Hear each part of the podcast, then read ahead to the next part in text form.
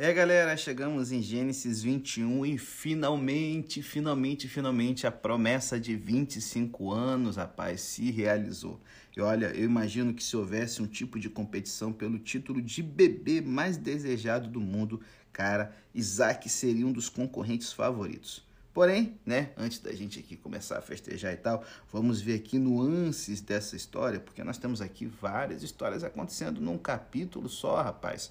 Nós temos aqui a história do nascimento de Isaac, a treta com Agar e Ismael, uma última treta aqui, né, agora de Abraão com com Abimeleque, os seus servos e tal. Então, assim, o capítulo começa muito legal, só que se liga, vitória, comemoração, alegria, não impedem com que os problemas continuem existindo e tenham que ser resolvidos. Então, assim, cara, a gente tem aqui Deus ele fazendo uma obra dupla. Assim como no capítulo 20, lá no finalzinho, ele cura a família de Abimeleque, ela pode voltar a ser fértil. Uma outra pessoa também é curada, rapaz. E nós temos aqui Sara, de maneira ainda mais surpreendente. E aí nós temos então o nascimento de Isaac sendo recebido com uma grande festa, com grande júbilo. Bem, é claro, né? É uma festa, todo mundo, né? Receber, mas se liga, você tem o nascimento, a amamentação, a nomeação do menino, a circuncisão, o crescimento, já que ele está sendo desmamado aqui nesse capítulo, e a festa do desmame, porque devido às condições sanitárias, né? Do, do, da... eu não vou nem dizer dos povos antigos, não, de 100, 150 anos atrás, até, até o início da história da humanidade, as condições sanitárias eram tão sinistras, tão sinistras, que, cara, metade das crianças morriam antes de completar um ano de vida. Então, quando você tinha o momento do desmame, que aqui no caso até aparece né, ser um pouco mais, né? As crianças mamavam até os dois, três anos de idade. Nesse momento, desmamor era uma celebração. Afinal de contas, o menino superou a maior diversidade né, da vida, que é o início dela. Então, assim, nós temos aqui um menino cujo nome fala de risos, cuja mãe ri e cujo nascimento trará um sorriso para incontáveis ouvintes dessa história. No entanto, no entanto, o seu nascimento não pode ser o evento descomplicado que foi planejado para ser. Na realidade, da maneira que a história está sendo contada, e ela logo será obscurecida pelos eventos subsequentes. Isaac é aquele cujo nome representa risos, que para Sara são risos de alegria. Há, entretanto, alguém mais rindo na história, e Sara não consegue lidar bem com isso. Ao ver Ismael rindo aos olhos de Sara, é como se ele estivesse fingindo ser Isaac, como se estivesse tentando ocupar o lugar de seu filho, aquele riso amarelo da inveja, da falsidade e tal. E Ismael já é um menino mais velho, né? não é um pequenininho, ele está aqui com cerca de 16 anos. Então, rapaz, Sara, com aquele comportamento de mãe, como uma leoa, ela age para proteger e administrar isso. E aí, cara, tem uma coisa assim muito louca, né? A gente está lendo a história e pensando, bom, beleza, né? Ela vai tentar aqui fazer uma treta, mas é claro que Deus vai impedir. Só que não.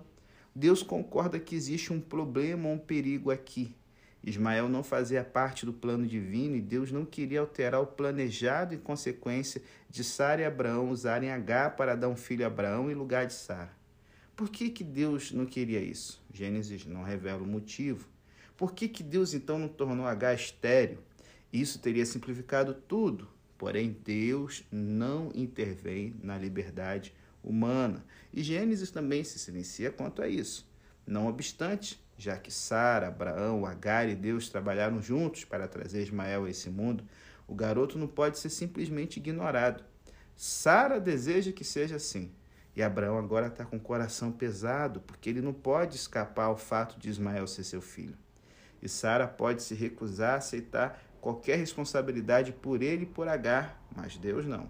Em Gênesis 16, Deus já fez uma intervenção com relação a Ismael. No relato de Gênesis, o capítulo 21 é uma reedição do capítulo 16, assim como o capítulo 20 é uma reprise do capítulo 12, repetindo.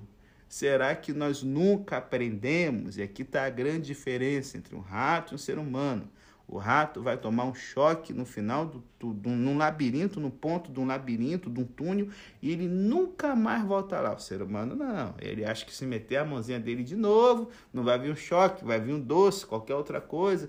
Isso prova que somos loucos, fazemos as mesmas coisas esperando resultados diferentes. Mas tem uma coisa que até ontem, né, conversando com o nosso querido Marcos, que é um dos ouvintes do podcast, um salve para você, meu querido é, ele me perguntou o seguinte, pastor, por que que no caso, né, pegando aqui, né, tretas familiares, por que que Deus impediu, né, Ló e suas filhas de seguirem as montanhas em direção a Abraão, né, e eles foram para um outro lado? Bom, talvez às vezes as montanhas, escalar uma montanha não desse tempo de fugir, porque Ló enrolou muito, mas também tem uma outra coisa, galera, é, um, é uma coisa que eu percebi aqui em Gênesis, é um padrão. Deus ele nunca força que relacionamentos que foram desgraçados, que foram, sabe, é, é, sucateados, seja se insistido em permanecer, permanecer, permanecer. Existe um ponto. Um ponto que quando as pessoas ultrapassam, Deus direciona para que cada um siga a sua vida e vá para um lado, certo? Então, por exemplo, H, ela garoteou, foi Sara que botou ela para fora, ela fugiu. Deus deu uma segunda chance, certo? É, Abraão deu uma segunda. Abraão teria dado várias chances, mas perceba, Deus ele vai perdoar você quantas vezes for necessário. Mas, cara, tudo aquilo que envolvia um risco para o filho da promessa, a gente está falando de um velhinho, cara, um cara de 100 anos de idade. Deus ele não permite fardos que a gente não consegue suportar, tá certo? Então Ló e suas filhas seria mais uma dor de cabeça para o coitado do Abraão, certo? Imagina, né? As meninas tocando louco com o pai, o que que não seria, sei lá. Bom, enfim. É, acho que fica uma dica pra gente. Às vezes a gente quer ficar forçando um relacionamento que já deu, sabe? E isso é um perigo. Falo para você que é filho, para você que é pai, para você que é mãe, para você que é filha, para você que é marido, mulher, amigo, amiga. É, em Gênesis nunca se tem aquela coisa, ah, deu ruim, insiste, insiste, insista, deixa morando junto. Não. Chegou no ponto que a confiança foi pro saco, cada um segue seu caminho. E aí, cara, a gente vê aqui uma parte triste, né? É, o, o Ismael e Agar estão tendo que seguir o seu caminho, né?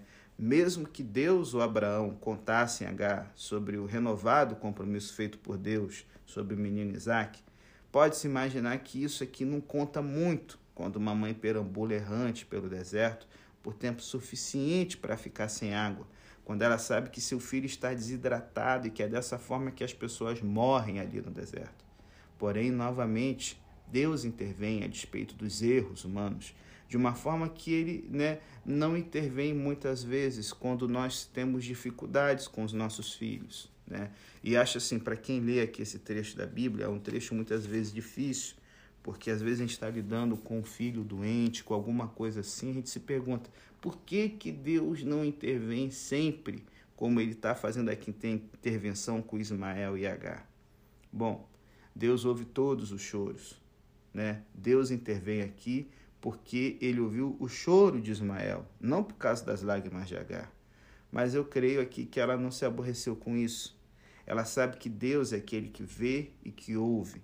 E esse é o significado do nome de Ismael, segundo o relato de Gênesis 16, 11.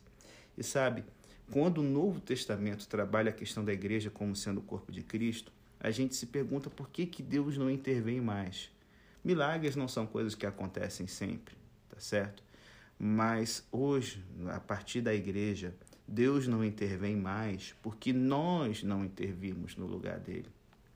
É muito fácil a gente virar o rosto para o choro alheio, para o sofrimento alheio. Quando que o Deus invisível é invisível de propósito porque ele espera que a gente coopere com ele nessa questão de amenizar o sofrimento de Agás, de Ismaéis que a gente tem nesse mundo. Tem um livro até muito legal, fica uma dica de leitura, chamado Decepcionado com Deus. Três perguntas que ninguém ousa fazer do Filipianse e a primeira vez que eu li isso e que ele faz essa comparação, isso mexeu muito comigo. Nós somos a resposta de Deus para o sofrimento humano. Aqui, Deus intervém porque não tem ninguém para ajudar. Ela está aqui sozinha. E Deus fez uma promessa, certo? Então, assim, se você às vezes estiver passando ou passado pela experiência de ver um filho morrendo, esse filho morrer, eu creio que vem um, uma mistura de sentimentos ao ler a história de Ismael.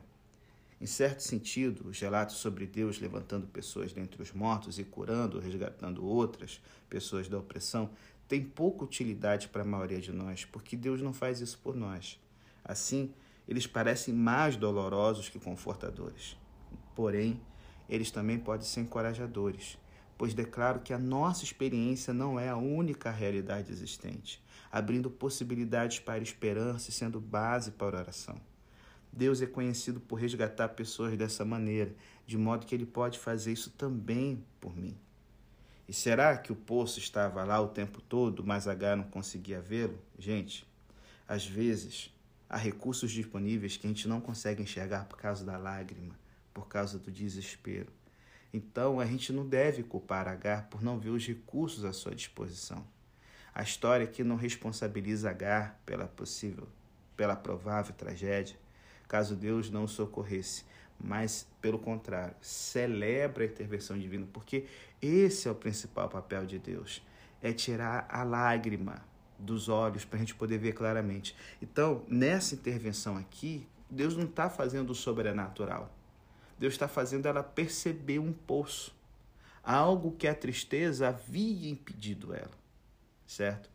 E, e essa é uma intervenção que Deus ele faz todos os dias pela sua palavra. Só que muitas vezes a gente prefere estar sentado debaixo da árvore, com o nosso olhar encharcado de lágrimas, sem perceber que, sabe, a realidade a, a, não se esgotou. E assim, gente, a história de Agar e Ismael ganha um novo começo. Deus está com Ismael, sendo ele o primeiro a quem isso é atribuído, e essa declaração se repetirá como uma promessa a Isaac, em Gênesis 26. Mas antes, é feita a um menino que não conta muito em termos do grande propósito que Deus busca cumprir. E aí a lição é que você não precisa ser Isaac, né, um judeu, para que Deus esteja com você, tornando uma grande nação. Você pode ser Ismael, um árabe, que não faz parte do plano da salvação, mas que Deus, em sua bondade, ainda se mantém fiel, abençoando e protegendo. Então, Após aqui essa história aqui dramática né, sobre H. Ismael, capítulo 21 se encerra com o relato de Abraão e Abimeleque, que é uma coisa assim bem mais terrena, comercial. Abraão permanece assentado na parte sul da região, compreendida de Dan até Beceba, sendo Dan situada na fronteira norte, né, que ainda hoje é uma fronteira entre Israel, Líbano e Síria, e Beceba, a cidade localizada no extremo sul, antes de a terra se tornar desértica como é hoje. E a região sudoeste daquele território foi mais tarde habitada pelos filisteus, ocupando áreas arredores do que chamamos hoje de a faixa de Gaza. Eles ainda não estavam lá ao tempo de Abraão, mas para os leitores futuros de Gênesis, a referência à terra dos filisteus faria todo sentido. Então aqui nós temos mais uma prova de que o Pentateuco foi editado após a escrita original de Moisés. A antiga Beceba, né, em particular, um espetacular sítio arqueológico hoje, cara. E um de seus locais mais impressionantes é um poço situado fora do principal portão da cidade. Bom, é possível, né, se você um dia viajar para lá, permanecer ali, imaginar a cena retratada nesse capítulo, né? E a gente assim não tem indicação de que esse poço específico existisse nos dias de Abraão, mas para a imaginação é apenas um detalhe e é o que se destaca naquela área, né? Ber de Berseba é a palavra para poço e Sheba é o termo para sete, né? Embora também seja parecido com a palavra hebraica para juramento. E Gênesis então trabalha com esses dois fatos aqui. E aí, né? A história explica mais do que a origem do nome Berseba, iniciando com uma notável confissão por parte de Abimeleque.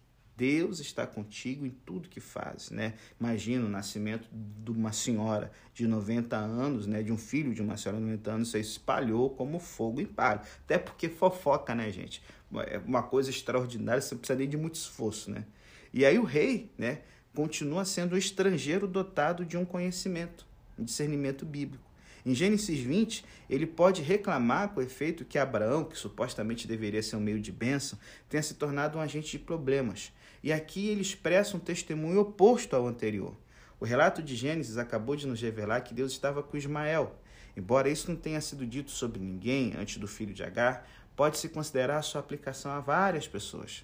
E agora Abimeleque testemunha o mesmo sobre Abraão, pois vê como as situações o beneficiam.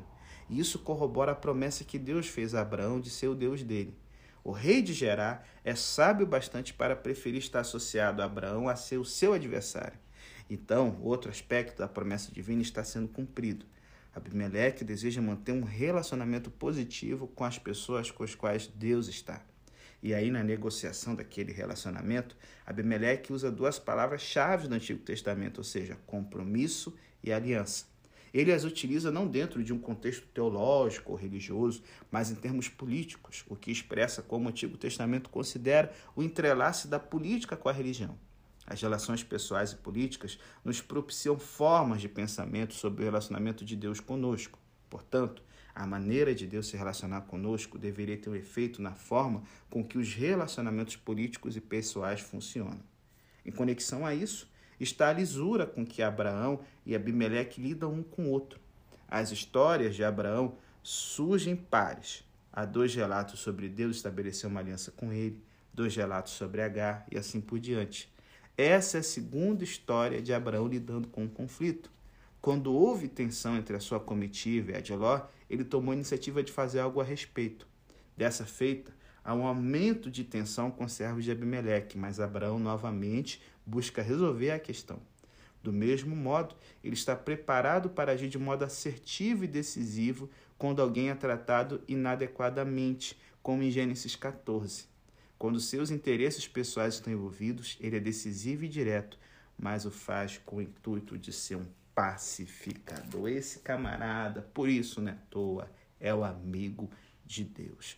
Bom, depois da vinheta, último bloco do podcast, prática, lições práticas do dia a dia para que a palavra seja viva na nossa vida hoje. Então, desliga não. Depois da vinheta, último bloco aqui com como a nossa vida pode ser diferente, aplicando aqui os conceitos na vida da gente.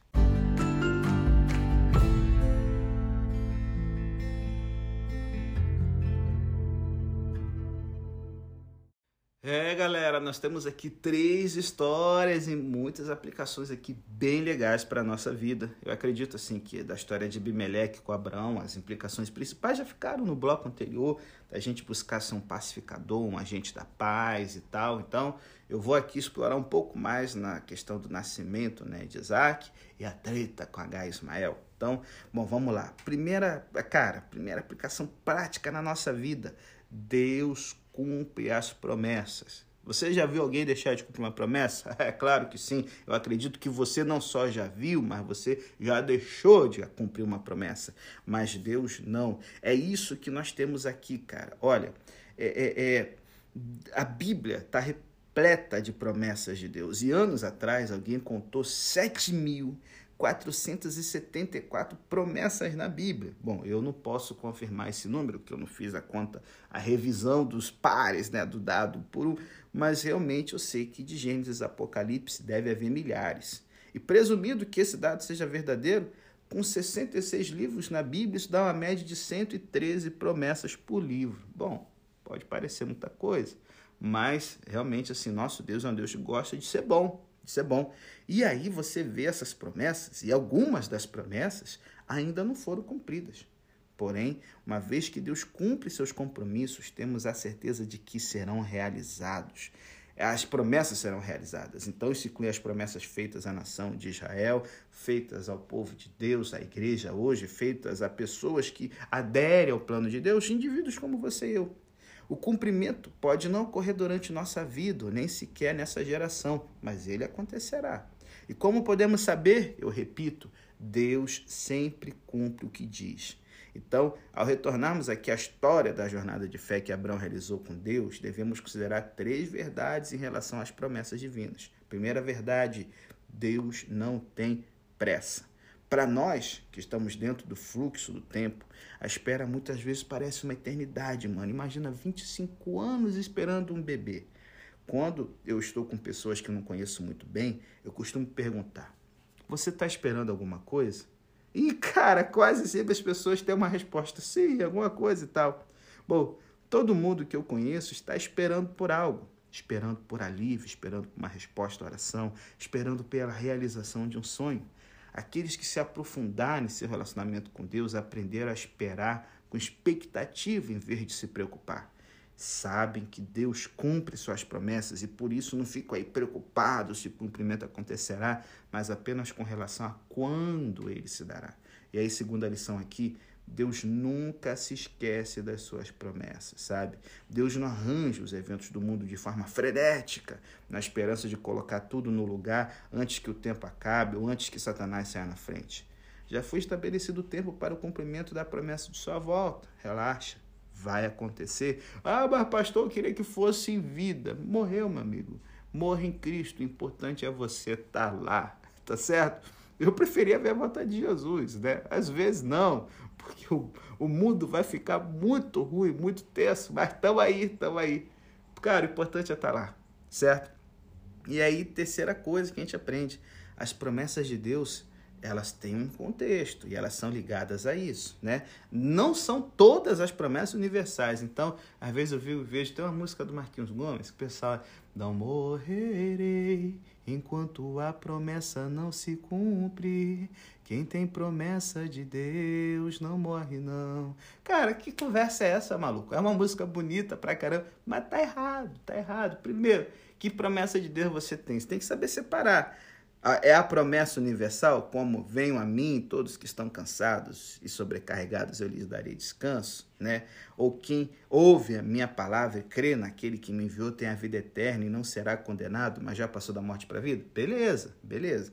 Quem tem promessa de Deus não desiste, não. É, a promessa vai se cumprir. Você pode reivindicar, qualquer um pode fazer isso na China, no Afeganistão, no Brasil, na Europa, e aí vai, na América do Norte e tal ela se aplica a todas as pessoas em todo lugar através dos tempos. Só que se liga, quem tem promessa de Deus morre, amigo. Eu tenho a promessa de, da volta de Jesus e, e os cristãos aí, milhões, né? Quase dois mil anos e morreram. Então, cuidado. É esse tipo de coisinha que vai castigando sua fé. E outra, que promessa é essa? Porque nós temos promessas que são bem pessoais para um público específico e limitado, né? Tipo, eu prometi tirá-los da opressão do Egito e levá-los para a terra onde há leite e mel. Eita glória, minha vitória tem sabor de mel, demanto. Não, cara, você tá louco, isso não é para você não. Isso era para a galera que estava no Egito, né? Ou então a promessa que Deus fez com Davi, sua dinastia e seu reino permanecerão para sempre diante de mim. Ai, tá glória a Deus, então quer dizer que eu virei gerente e ninguém vai me tirar daqui. Vá, alucinado. Não, meu amigo, não é para você. Ou como Abraão, né? Olha para o céu e quantas estrelas, assim será sua descendência. Ou oh, Senhor, eu vou ter tanto filho que eu vou quebrar o Bolsa Família, pai. Não, não, não, não, não, não, não. Não é para você. Para de ser trouxa tá certo? Então, assim, isso é importante e tirar isso aqui como uma lição para a nossa vida, porque são coisas que vão evitar você ficar se machucando e se frustrando na jornada da fé, meu querido. Então, assim, eu quero te perguntar, e você? O que você está aguardando? O que você está se apegando? O que você espera? É algo realmente para todo mundo? É algo realmente para você? Ou você está forçando a barra? Então, Todo mundo tem respostas para essas perguntas, porém eu quero lhe dar algumas poucas palavras aqui para te ajudar a ganhar perspectiva sobre o assunto. Primeiro, lembre-se de que Deus nunca está acidentalmente atrasado. Seu plano se revela no tempo certo, ainda que, de acordo com a nossa agenda, o passo seguinte tenha sido retardado por tempo demais. De nossa perspectiva, as ações de Deus chegam depois daquilo que queremos ou esperamos, mas o tempo dele é perfeito, ele nunca está atrasado. Quando finalmente recebermos aquilo que mais desejamos, veremos que nenhum momento antes e nenhum momento depois teria sido a ocasião correta. Segunda coisa, esqueça a sua agenda e seus planos, amiguinho. Sua agenda não pode levar em conta todos os detalhes que afetam outras pessoas e você não pode ver como os eventos futuros se desenrolarão. Felizmente, Deus tem a perspectiva de que carecemos e Ele nos ama mais do que amamos a nós mesmos. Assim, seu plano nos dará maior alegria do que qualquer coisa que possamos imaginar. Pode-se dizer, portanto, que Deus responde às orações que faríamos se pudéssemos ver o que ele vê, certo? Então, assim, é, é, é, a gente tem que botar no coração de agradecer a Deus até pelas orações não respondidas. Que é isso, pastor? Lembre-se, cara, quando você estiver conversando com Deus que sabe todas as coisas, O fato de ele não responder não significa que ele não se importa. Alguns dos maiores presentes de Deus para minha vida são as orações que ele não respondeu. Qualquer um que já viveu tempo suficiente para apreciar a verdade desse ensino sabe que isso é verdadeiro. Ao olhar para trás, eu me lembro de orações que Deus optou por deixar de lado e glória a Deus por isso. Sabe por quê? Em vez de atender a elas, Deus me deu aquilo que eu precisava muito mais do que eu pedi ou pensei. E o que ele me deu trouxe-me ainda maior felicidade, ainda algo, cara, rapaz, uma alegria mais duradoura e profunda.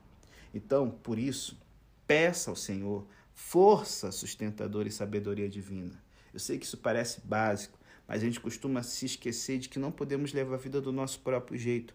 Precisamos de ajuda divina diariamente. E além disso, necessitamos de força sobrenatural e sabedoria divina para esperar o desdobramento do plano do Senhor.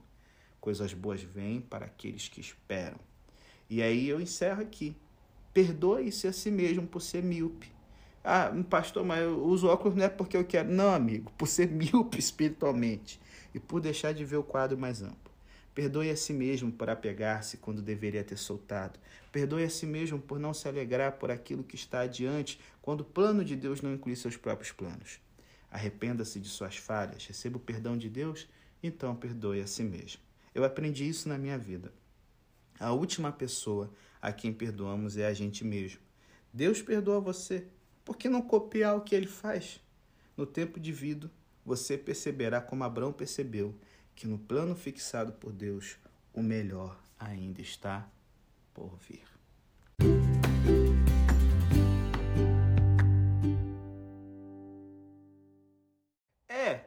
Eu sei que eu falei que o último bloco seria o último bloco, mas não dá, não dá para encerrar, ficou longo. Eu tive que te lembrar sobre promessas, para você não ser um crente alucinado. Então isso me tomou muito tempo, porque você, na sua ignorância que me comove, certo? Fica aí arranjando treta para se frustrar depois, esperando coisas que não são para você, querido. Então tomei muito tempo, muito tempo, mas assim, não dá para encerrar. Tem algumas lições aqui, três lições da história de H e Ismael, que você também precisa. Eu preciso, você precisa. Então eu fiquei, gravo, não gravo, gravo, não gravo, ah, bota a velocidade de meme e seja feliz. Mas assim, esse aqui realmente é o último bloco, tá? É, a, a, breve história aqui de H e Ismael, gente, tem umas lições também muito tops, mas três vão servir, né? E, e, e vão pegar cada uma delas nos personagens de maior destaque. Uma para Sara, depois Abraão e por fim H, né? Para aqueles que se identificaram com Sara. É isso mesmo, sua mãe tem que proteger os filhotes, sei o que e tal. Se liga aí, louca. Consequências pecaminosas podem persegui-la, mas elas só terão êxito se você assim permitir. Hum. Sara tá terminando como a vilã da história e vai ser a última participação aqui dela aqui na história da Bíblia. E tá terminando como vilã não sem razão. Afinal de contas, foi ideia dela entregar sua criada para que fizesse um filho com Abraão. Isso ninguém lembra, culpa é só do velho, certo? Depois, quando se ressentiu de como as coisas haviam saído, culpou o marido, maltratou Agar, deserdou Ismael dos bens da família e em nenhum momento ela se tocou de que. Entendeu? Tá ligado? Então, assim, cara, é um comportamento de víbora aqui que não a torna agradável nem simpática. A verdade é que Sara revela aquelas partes de nós mesmos dos quais não gostamos muito. E aí Sara descobriu, como nós descobriremos debaixo das circunstâncias corretas, que consequências duradouras do nosso pecado podem nos transformar em pessoas amargas e defensivas se não fizermos as pazes com o passado. Consequências duradouras podem se tornar uma fonte contínua de vergonha, dificultando o encerramento do capítulo e a virada de página na nossa vida mas devemos fazer isso. O passado é passado, não podemos apagá-lo. Nossa responsabilidade hoje é fazer o melhor uso de nossas circunstâncias atuais. Então, incentivo você a levar o seu passado é, é, é de pecado para a cruz e deixar ali. E que o faça com a regularidade necessária. Ao perceber que a vergonha tenta se apegar a você novamente, resista ao desejo de dar desculpas, minimizar, defender ou transferir sua responsabilidade para outra pessoa. Tome esse momento como um sinal de que é preciso fazer outra viagem à cruz de Cristo, onde você mais uma vez deixará seu fardo. Continue voltando até que seu pecado não mais se apegue a você. Bom, tem alguns aqui que se identificam com Abraão, né? Desacordos conjugais vão te perturbar, mas eles podem ser ótimos professores se você estiver disposto a aprender. Olha, eu mesmo, eu nunca proclamei meu casamento com Laura como ideal. Quando as pessoas me perguntam, ei, pastor Felipe, como é que está seu casamento? Eu digo, cara, eu completei, vou completar 16 anos, né? E ele está razoavelmente bem. Eu aprendi a não dizer, ah, está ótimo, porque ele não está, cara. Afinal, veja com quem a coitada da Laura se casou, né? Eu não chego nem perto de ser perfeito em nada e ela também não, embora ela não curta saber disso. É um segredo da gente, tá? então, assim, a gente ainda tem desacordos, né? Que às vezes nos deixam loucos, maluco. Felizmente, aprendemos como resolver desavenças e lidar com as dificuldades. E com o passar dos anos, depois de incontáveis tretas resolvidas e de momentos difíceis, finalmente eu aprendi a ouvir. Ainda eu acho, né? Eu acho. A Laura, cara, tem muita paciência e sabedoria. Ela me conhece melhor do que até minha mãe e pode dizer melhor do que qualquer um aquilo que eu preciso ouvir. Mesmo quando acontece de ela estar errada em relação a alguma coisa, sua perspectiva tem valor para mim. Aprendo como ser um homem melhor por meio de nossos desentendimentos e também aprendo a amá-la melhor. Não é fácil, mas vale a pena demais. Em geral, as lições que precisamos aprender surgem por intermédio da pessoa com quem nos casamos. E se não formos idiotas demais para ouvir o que ela está dizendo, cara, é um tesouro. E fecho aqui. Para aqueles que se identificam com H, arrependimentos pessoais podem desanimá-lo, mas não podemos incapacitá-lo se você optar por seguir em frente. Por meio dessa história aqui, Deus diz ao proscrito e ao marginalizado, e não apenas aos pais solteiros: olha para cima, existe água, beba daquela fonte, tem um plano para você que está além do que você pode imaginar. Confia em mim. Talvez você não encontre conforto junto daqueles que estão ao seu redor ou a de outros que vivem no deserto. Talvez não receba incentivo daqueles que vivem nas tendas de Abraão, mas o você receberá de mim. E aqui, gente, H e Ismael podiam ter sido mais agradáveis, não ter garoteado, pegado orgulho, soberba, falsidade. Estão colhendo o que plantaram, beleza? Só que, cara, às vezes a gente, ai, colhi o que plantei e Deus não tem compromisso nenhum comigo, eu sou muito ruim, muito pecador. Ei, ei, ei, ei. Tira os olhos das outras pessoas e pare de procurar nelas aquilo que você precisa. Aqui é o perdão. Você tem que estar perdoado por Deus e aí, isso a gente é. Viver como perdoado significa a gente mudar de vida. Então, você, se você é uma pessoa que afasta todo mundo, que está sendo afastado por todo mundo como H Ismael. Ei, Ismaelzinho, Hzinha, tá na hora de parar, né? Não é ficar errando como Sara e ver, ei, o que que, qual é o meu vacilo? O que que eu posso melhorar? A situação, é, eu trabalho para um idiota. Tem um livro chamado Como Trabalhar para um Idiota. Lê, melhore, tá certo? Só que assim, o principal, cara, é que a gente tem que é, parar de, de achar que a nossa vida só vai dar certo quando as pessoas intervirem. É Deus. Ainda que Deus possa optar por trabalhar mediante as pessoas, ninguém tem aquilo que você, por fim, deseja receber. Somente Deus poderá prover isso. E além do mais, pare de esperar que as circunstâncias do pecado desapareçam. Quer você tenha provocado a confusão, quer não, terá de viver com as condições que existem agora. Você pode optar por fazê-lo com uma atitude amarga ou com uma atitude triunfante. Essa escolha é sua. E a todos eu digo isso. Encerre o capítulo, vire a página. Seja qual for o seu pecado, seja qual for sua luta, Deus é maior. E Ele o conduzirá por qualquer circunstância difícil que você enfrentar.